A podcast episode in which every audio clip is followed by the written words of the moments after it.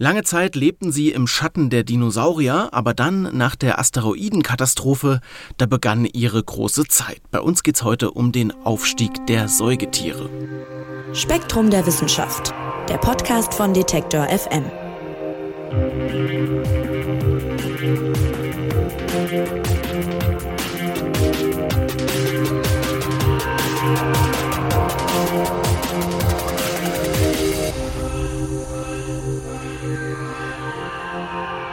Die Könige der Welt, das waren einst die Dinosaurier. Und als die dann ausgestorben sind, da hat dann die große Zeit der Säugetiere begonnen, also auch unserer Vorfahren. Aber warum genau eigentlich? Das versuchen Forschende herauszufinden und stoßen dabei immer wieder auf sehr spannende Erkenntnisse. Auch Spektrum der Wissenschaft beschäftigt sich aktuell mit der Frage, wie die Säugetiere die Welt eroberten. Und darüber sprechen wir heute mit Spektrum-Redakteur Andreas Jahn. Hallo Andreas. Hallo Marc. Ja, viele denken ja, es gab erst die Dinosaurier und dann kamen irgendwann die Säugetiere. Aber tatsächlich haben die eine ganze Zeit lang auch noch äh, parallel gelebt. Andreas, wie muss ich mir das denn damals vorstellen, das Leben auf der Erde? Also was für Säugetiere waren das zum Beispiel? Ja, Marc, du hast natürlich vollkommen recht, dass diese Vorstellung so, also jetzt ganz banal gesagt, erst kamen die Fische, dann kamen die Amphibien, dann die Reptilien, dann die Vögel und dann die Säugetiere. So stimmt das natürlich nicht, sondern äh, sie haben sich tatsächlich parallel im Erdmittelalter entwickelt. Darum muss man weit zurückgehen in die Trias. Also zu Beginn der Trias hat sich die Erde von einem großen Massenaussterben erholt. Das ist durch äh, Vulkanausbrüche wahrscheinlich im heutigen Sibirien entstanden. Äh, wo es dann, wie wir das ja kennen, äh, es wird CO2 in die Atmosphäre gegeben, es wird immer heißer. Also es sind da 95 Prozent aller Arten untergegangen.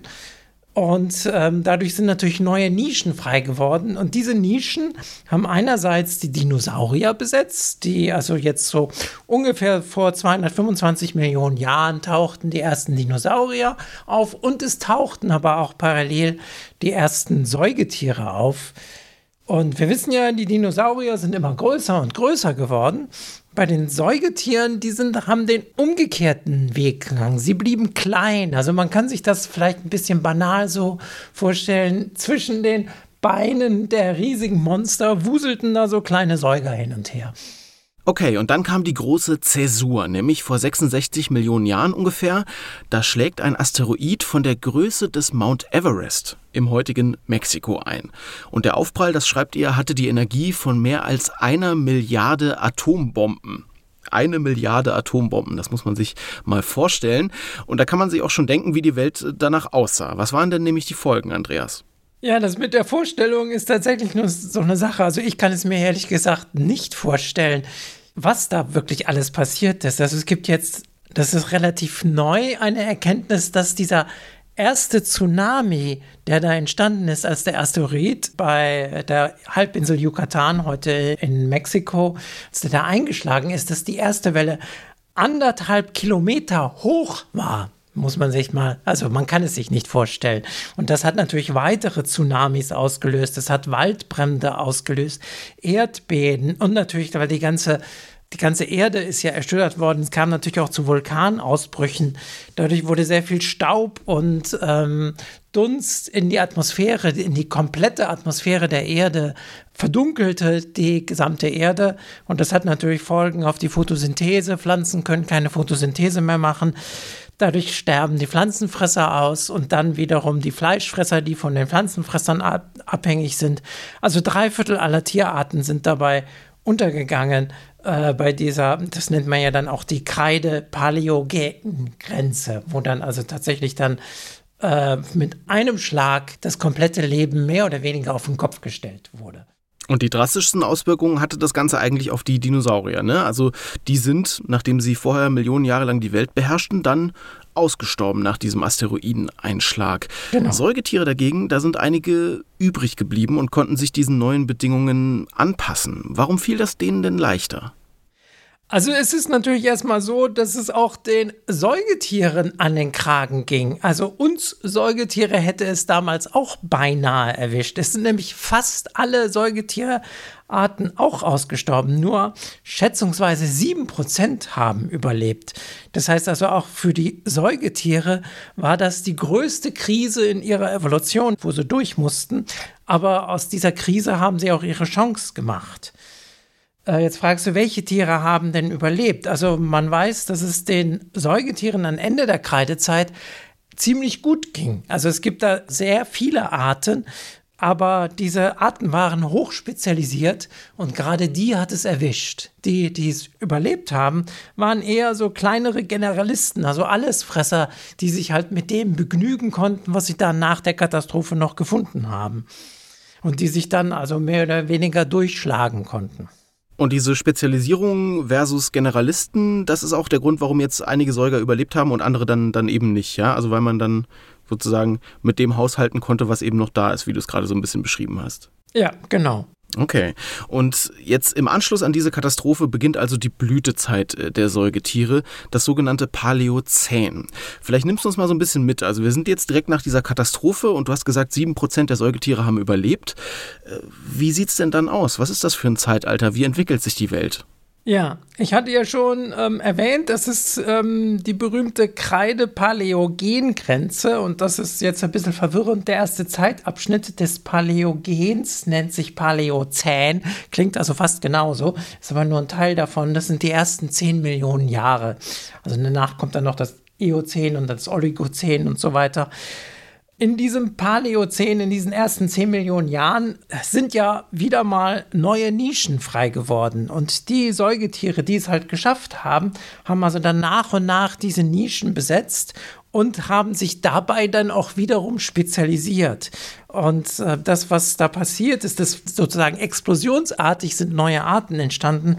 Das nennt man dann in der Biologie adaptive Radiation. Das heißt also adaptiv, also nach der, also sie haben sich angepasst und Radiation, also sie haben sich ausgebreitet. Also es sind immer mehr Arten entstanden.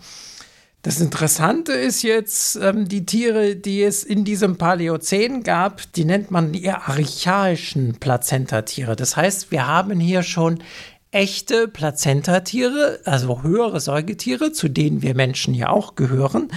Aber sie sahen ganz anders aus als das, was wir kennen. Das waren mehr so stämmige, muskulöse Arten, die als Generalisten begonnen hatten und daraus dann eben als Spezialisten entstanden sind.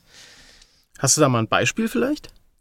Ähm, also als Beispiele äh, gibt es also so Viecher, sage ich jetzt mal, die, ich meine, wenn du vielleicht so äh, französische Kathedralen, dann gibt es ja immer so diese Wasserspeier, wo das sind irgendwelche ja, irgendwelche Dämonen, die da gezeigt werden. Also manche Tiere sahen tatsächlich, erinnern an diese gotischen Wasserspeier. Oder es gibt, das sind dann so Urpaarhufer, die aber auch ganz merkwürdig, also mit ganz großen Köpfen aussahen. Also das, ähm, wenn man sich da so Bilder anguckt, das wirkt schon etwas, ähm, ja, befremdlich für das, was man halt so gewohnt ist an Säugetieren. Also wenn man an Säugetiere denkt. Jetzt ist das ja alles unvorstellbar lange her.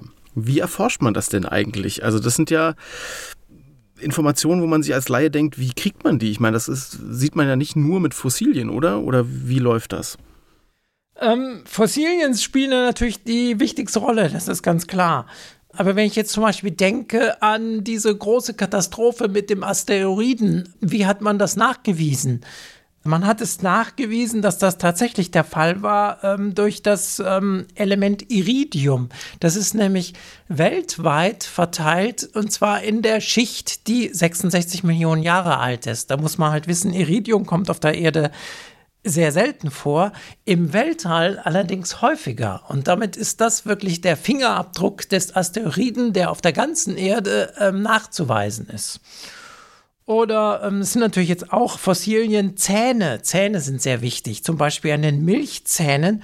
Die haben ja ähm, Wachstumslinien, kann man sich ein bisschen so vorstellen wie Baumringe.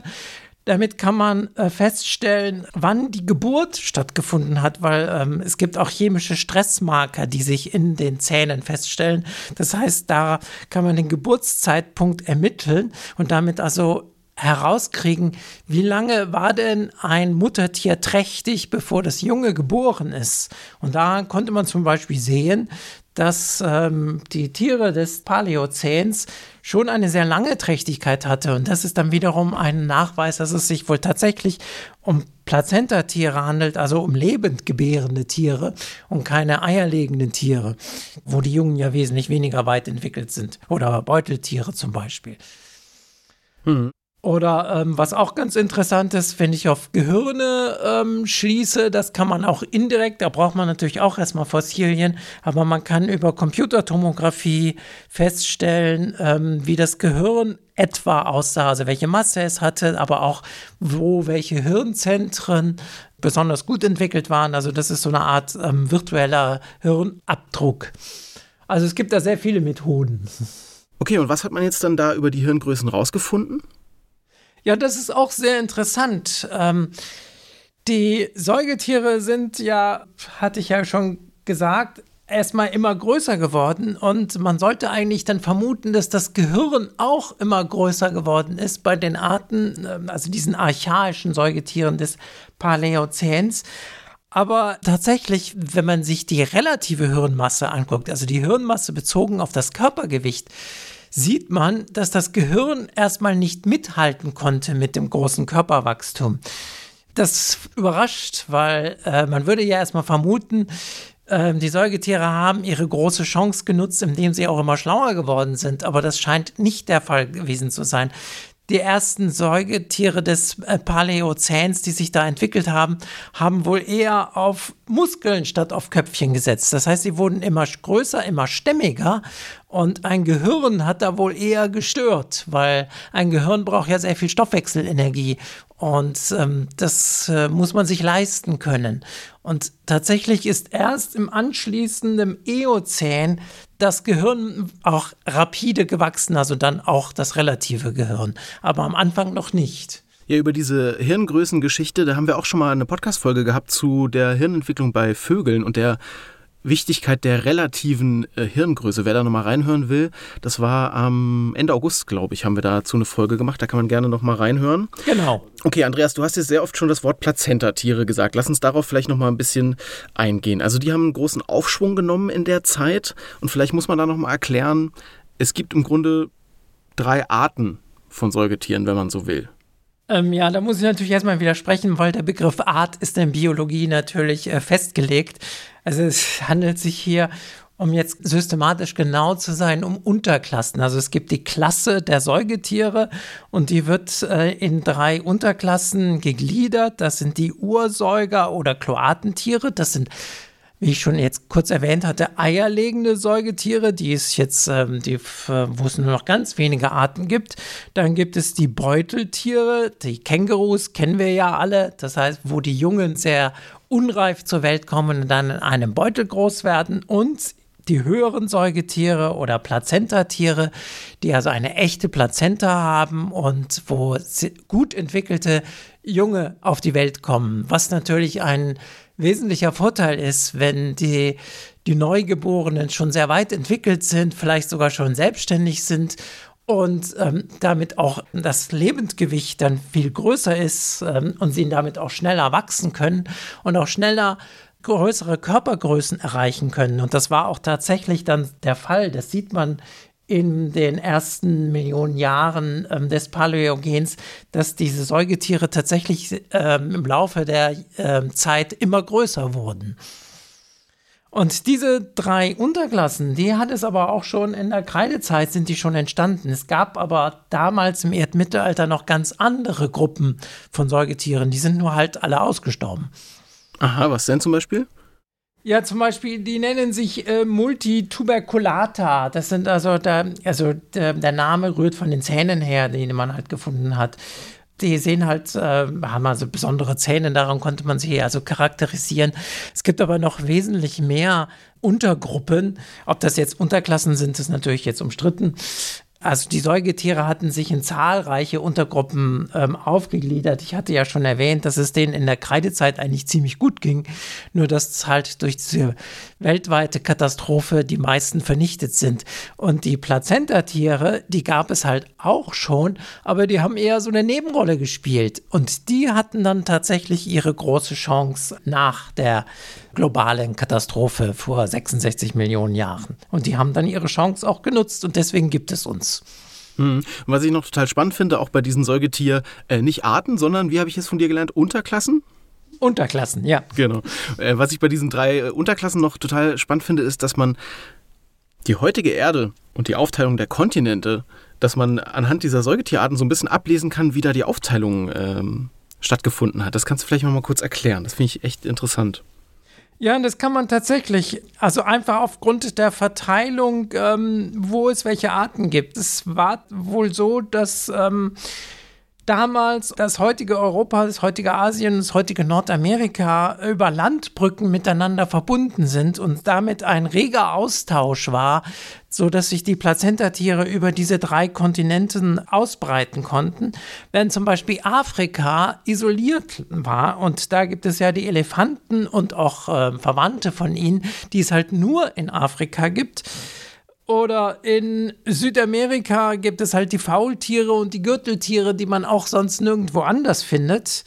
Und Australien, das ist noch die Heimat der letzten Kloakentiere. Und ähm, die Beuteltiere kennen wir ja auch in Australien. Die sind aber über Südamerika und dann über einen Sprung in der Antarktis. Die Antarktis lag also damals nicht am Südpol, sondern ähm, war in einem etwas besseren Klima nach Australien gelangt sind.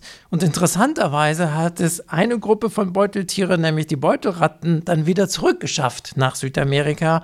Und deswegen gibt es da auch wieder noch Beuteltiere. Also man sieht daran, welche Kontinente isoliert waren. Also klar, das bekannteste Beispiel ist natürlich Australien mit ähm, der sehr exotischen Tierwelt, die es da gibt. Hm, also zum Beispiel, dass es halt da noch Kängurus gibt, aber nirgendwo anders. Genau. Oder dass es da noch, ich denke gerade hier an dieses, wie heißt das, Schnabeltier oder so, was sozusagen so ein, ja, ja, so ein, genau. so ein äh, super Säugetier ist, weil es irgendwie ähm, Eier legt, ne? Ein Säugetier, das Eier ja, legt? Ja, ja, das sind dann die Kloakentiere. Okay, und die gibt es ja eigentlich auch dann nur noch da, oder gibt es dann noch die andere? Die gibt es nur noch da, ja. Mhm. Und okay, nur noch ja. ganz wenige Arten. Und da sieht man sozusagen, dass die Kontinente da schon nicht mehr verbunden waren. Okay, Andreas, wir haben gehört, äh, der Aufstieg der Säugetiere hängt eigentlich mit einer Tragödie zusammen, nämlich diesem Asteroideneinschlag. Also für die Säugetiere so ein bisschen Glück im Unglück, wenn man so will. Ja.